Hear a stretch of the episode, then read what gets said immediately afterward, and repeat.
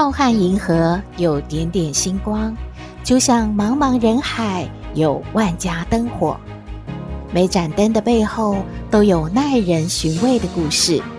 透过分享，连线星光和灯火，传递爱与希望。欢迎收听《小星星看人间》。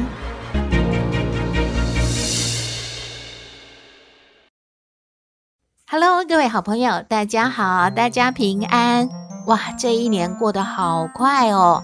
一年当中二十四个节气已经过完二十个喽，还剩下大雪、冬至、小寒、大寒，这一年呐、啊、就过完了。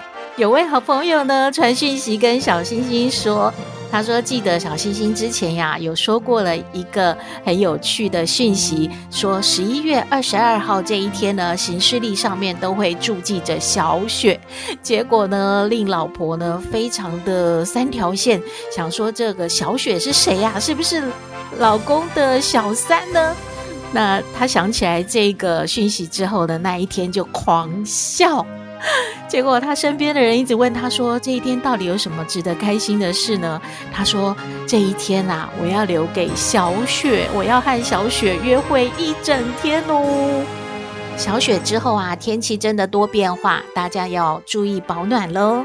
还有一个节日呢，是刚刚过完的，是感恩节，它是十一月的最后一个星期的星期四。这个节日啊，对美国人来说呢，是一年当中最重要的节日哦。每到了这个时候，美国人就会和自己的家人团聚，有点类似像是华人的除夕呀、团圆的这种感觉。嗯，那感恩节大家有什么印象呢？好像就是要吃火鸡吧？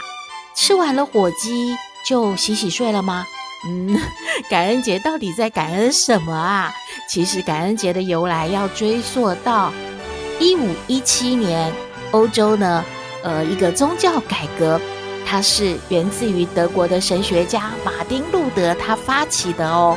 后来呢，在英国也开始呢，对于教会呢有很多的不满意，这些人呢就是所谓的清教徒，他们因为信念不同呢，遭到了迫害。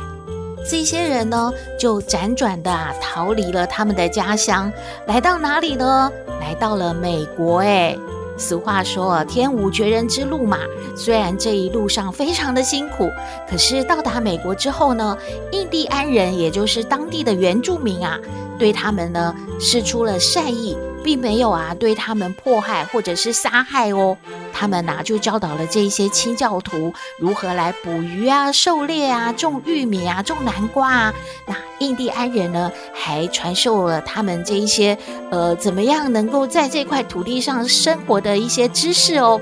经过了春夏秋冬之后一番努力的耕作，这些清教徒呢，终于是在秋天迎来了丰收了，才能够让他们呐、在第二个冬天的时候，在这一片土地上呢，站稳脚步。哦，原来感恩节就是为了要表达对于印第安人这个救命之恩，清教徒们呢所表达感谢的这个节日。他邀请了这些印第安人啊，共襄盛举。就带着火鸡啊，还有鹿肉啊，前来一起庆祝，然后吃很多丰盛的食物，唱歌跳舞。白人和印第安人啊围在一起，会举行长达三天的宴会哦。而这些庆祝的方法就这样被保存了下来，成为我们熟悉的感恩节了。而感恩节是星期四嘛，接下来呢是。所谓的黑色星期五，哎，是美国数一数二的大的购物季哦。黑色的星期五由来啊，众说纷纭呐。有一种说法是认为说，因为感恩节刚过嘛，接着呢不久就是圣诞节了，因此许多人喜欢挑在感恩节之后的星期五啊，就去大采购。所以对于商家、交通警察而言，无疑是要付出比平日更多的人力，因此呢，他们戏称该日为黑色星期五。不过，应该也是业绩很好的星期五喽，因为啊，感恩节是有放假的嘛，而且是会放两天哦，星期四、星期五，然后星期六、星期日，哇，这个感恩的日子还蛮长的呢。今年呢，因为疫情稍缓嘛，而且呢，呃，美国的疫苗施打率还很高的，所以今年的感恩节在美国呢就有举行了感恩节的游行哦。以上讯息提供您参考。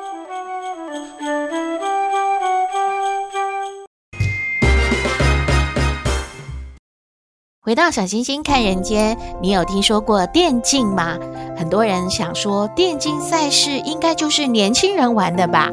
不过有一个老人福利基金会呢，有宣布十一月二十八号正式开赛的不老电竞大赛哦，都是长辈来比赛的哦。这些参赛的长辈们啊，并不是玩票性质的参与耶。他们先经过了两个多月的培训哦，他们每天都好认真的去上课，他们拿着笔啊、纸啊记录这些重点，还要缠着这个教练不断问他问题啊，还要跟他们的子女啊研究攻略，而且要相约啊晚上几点钟上线啊，我们赶快来比一比。哇，小星星感觉哦，爷爷奶奶们真的好厉害哦，跟得上潮流诶，玩电竞是很时尚的。诶，有位老奶奶，她喜欢玩大富翁。诶，今天要分享故事的阿强啊，说他的奶奶喜欢玩大富翁。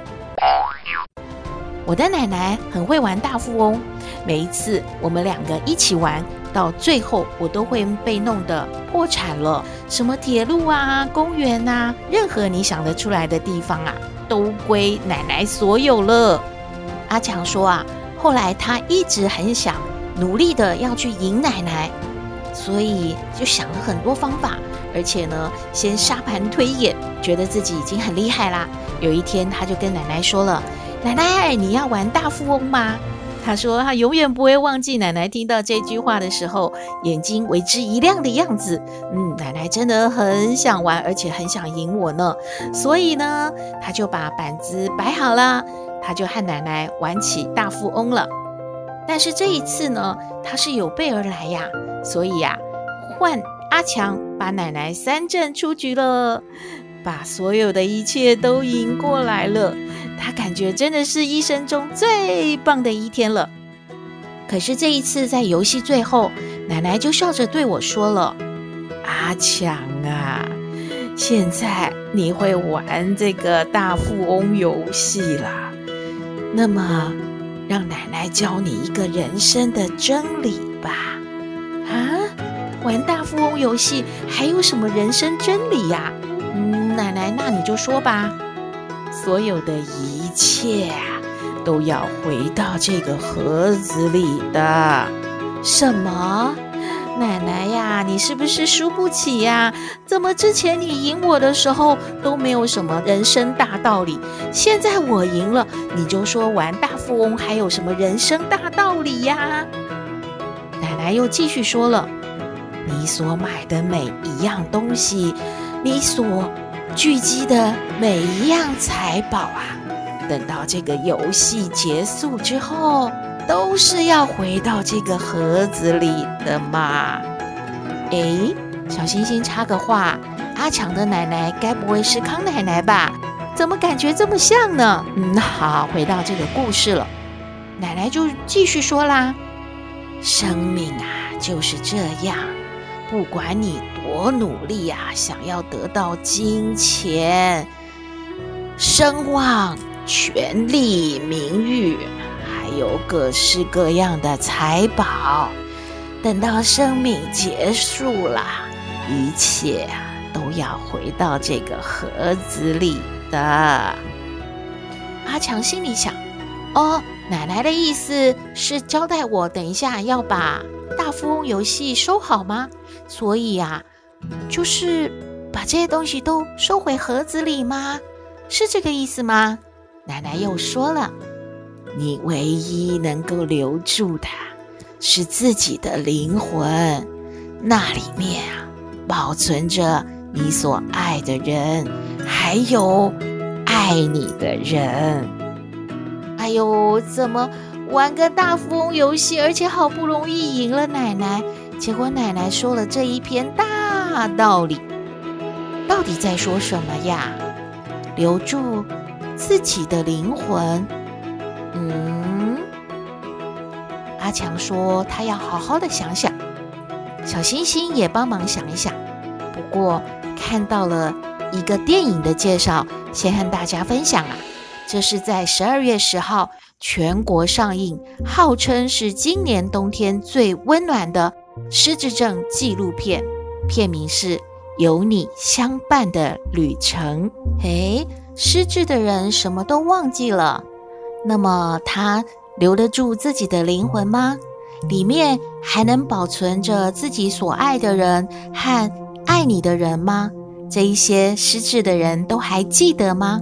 这一部剧情啊，是在说呢，有一位六十岁的岳先生，他有一对双亲哦，相继呢都得到了失智症。有一天，警察就通知他说：“你的父亲走失了。”他才发现啊。事情是非常严重的。这位岳先生啊，本来是一个人独自在外居住，而父母亲呢是留在南部。他平常呢也很少关心。因为接到这一通电话之后，他发现啊，怎么回事？他的父亲和他的母亲怎么病得这么严重呢？身为长子啊。生活不可能再是独善其身，他必须要回家承担一次照顾两位失智者的这种沉重的压力。他说，常常他一睁开眼睛就是要忙到深夜了。这样持续了几个月之后，还好之前呢身体还不错，要不然呐早就已经累垮了。因为呢生病的双亲其实真的不知道他们到底是怎么了。所以不断的所谓的炉，让他呢真的疲于奔命了。一开始他先是把父亲送到了屏东的荣民之家，接着呢他自己又去上课，然后还找一些医生啊，还有护理师啊研究啊讨论啊，怎么样来照顾他的母亲。他感觉到一切好像都安稳了，没有想到呢。在屏东的父亲病情却恶化了，接下来到底他应该怎么继续的去面对父亲和母亲的失智症呢？当然，这是一部电影，而且是一部真实的纪录片嘛，所以小星星不能剧透的太多了，只能请大家关心的话呢，到电影院去欣赏这一部影片。小星星感觉哦，一定是充满了泪水，而且有很多无奈的地方的。不过这几年呢，失智长辈的这个人口呢，有越来越多的趋势，所以呢，年轻的好朋友们真的要先知道如何来照顾失智症的双亲，将来如果真的有遇到类似的状况，才不会慌乱手脚的。小星星想到啊，最近看到一则漫画。有一位九十岁的老先生，他要去入住养老院。养老院说不行啊，因为啊，你不是独生嘛，你还有儿子啊。这个老先生就回答说了：“诶，你看到了吗？前面走进去啊，刚入住的那个啊，七十岁的啊，他是我儿子。”其实真的是看着这则漫画，笑着笑着就要哭了。少子化的状况普遍，如果孩子也已经是银发族了，就像这部电影里面的岳先生，他也已经六十出头了，那他的父母亲当然年纪就更大了，他怎么样来照顾这么年迈的而且又失智的父母呢？其实这真的是我们值得注意而且需要探讨的话题。以上的讯息就提供您参考喽，希望您呢也能够多留心家中的长辈，好好注意他们的身心健康喽。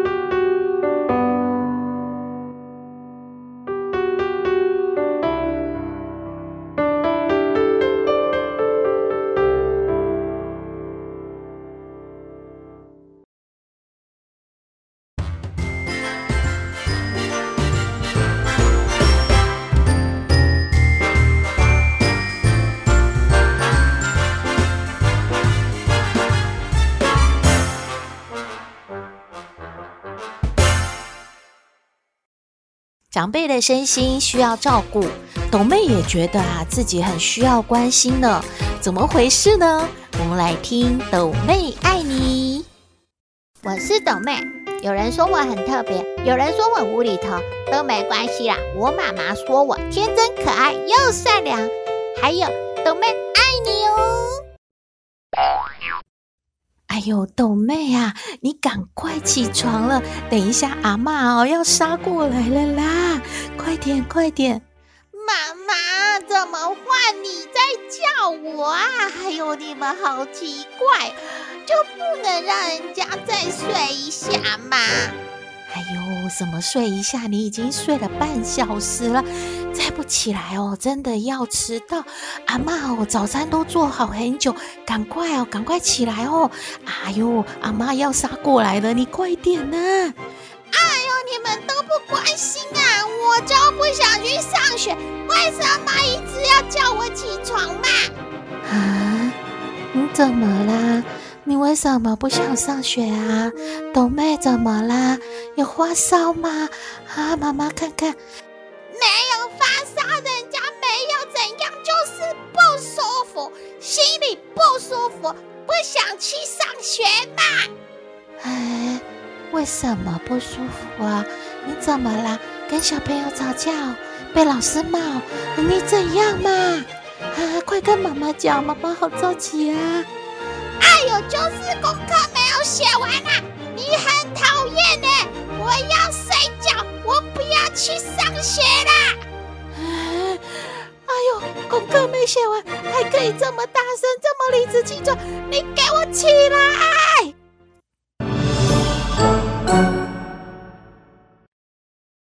妈妈妈妈妈妈！哎，在吵什么？妈妈头好痛，不要跟妈妈说话，走开！妈妈，你刚才是不是在跟爸爸吵架？我听到乒乒乓乓啊！哎呀，什么乒乒乓乓？我们又没有丢东西，胡说八道！啊，就是有承认你们吵架啦！对啦对啦，那不是吵架就是讨论事情，就比较大声。没有事，你走开。妈妈头好痛，妈妈要休息哦。哎呦，妈妈，我教你一个好方法哦。小白，小白，你赶快过来！嗯，好乖哦。妈妈，我跟你说有一个好办法，就是小白给你抱，来拿去。哎呦，什么啦？干嘛我要抱小白？人家我们老师说，如果有吵架或者是心情啊，感觉一下子很不好的话，就可以抱着你的宠物哦，就可以呢。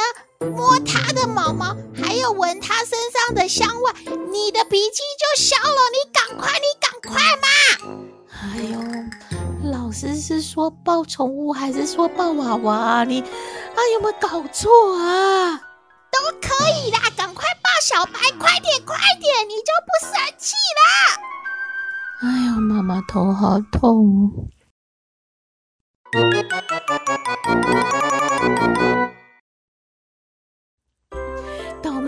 妹，快点来哦！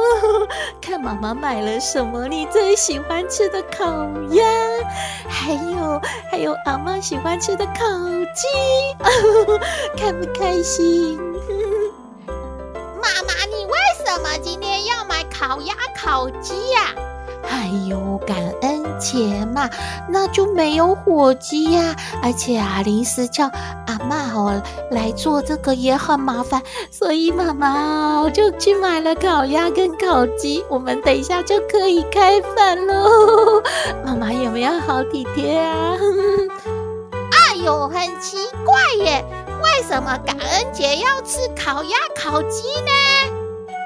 呀，因为啊，美国人是吃火鸡嘛，那我们就简单一点，我们吃烤鸭、烤鸡一样啦，就感恩了嘛。到底谁感恩嘛？那烤鸭跟烤鸡都已经熟了，他们都死掉了，是谁在感恩嘛？哎呦，你真的是啊，妈妈头好痛哦。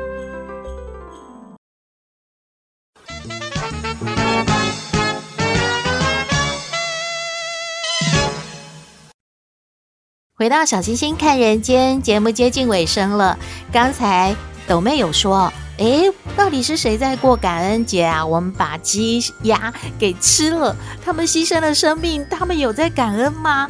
嗯，说得真好。其实哦，每年的感恩节这一天呢，美国的总统都会赦免一到两只的火鸡，而这些火鸡会被饲养到老死，永远都不会被人类宰杀哦。这样的传统啊来源呢，嗯，有几种说法。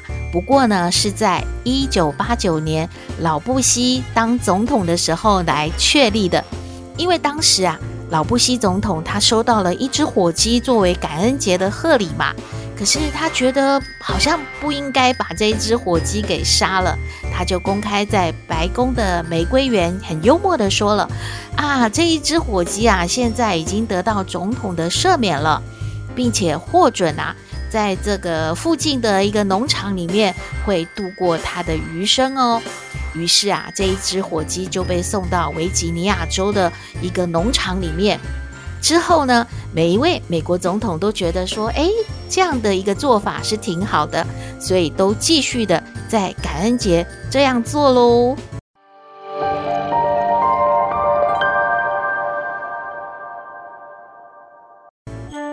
节目就到这边了。你有任何的建议，都欢迎您写信给我们。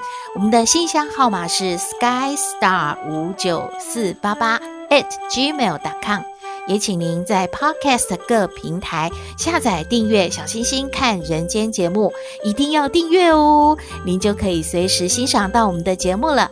也可以关注我们的脸书粉丝页，按赞追踪，只要有新的节目上线，您会优先知道的哦。